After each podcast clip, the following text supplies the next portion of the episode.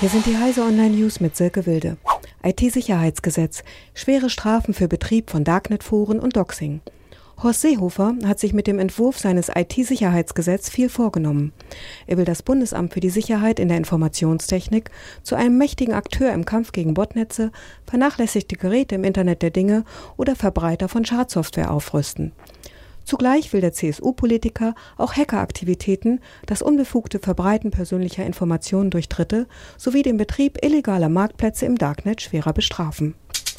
Notebooks. Vajo kehrt nach Deutschland zurück.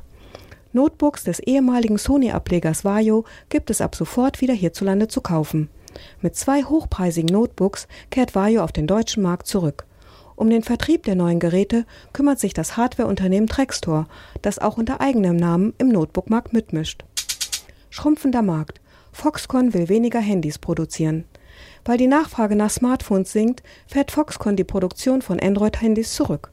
Laut der Wirtschaftszeitung Nikkei sollen die Arbeitsplätze von der Smartphone-Produktion in die Herstellung von Automobilelektronik versetzt werden. Krankenkassen warnen vor überstürzter Einführung der Patientenakte. Bis 2021 sollen deutsche Patienten eine elektronische Patientenakte haben. So will es Bundesgesundheitsminister Jens Spahn, aber den gesetzlichen Krankenkassen geht das zu schnell. Laut dem Tagesspiegel warnen nun 90 Kassen in einem Positionspapier davor, die Patientenakte abrupt einzuführen. Insbesondere der mobile Zugriff per Smartphone und Tablet würde bei den Versicherten zu hohe Erwartungen wecken. Diese und alle weiteren aktuellen Nachrichten finden Sie auf heise.de.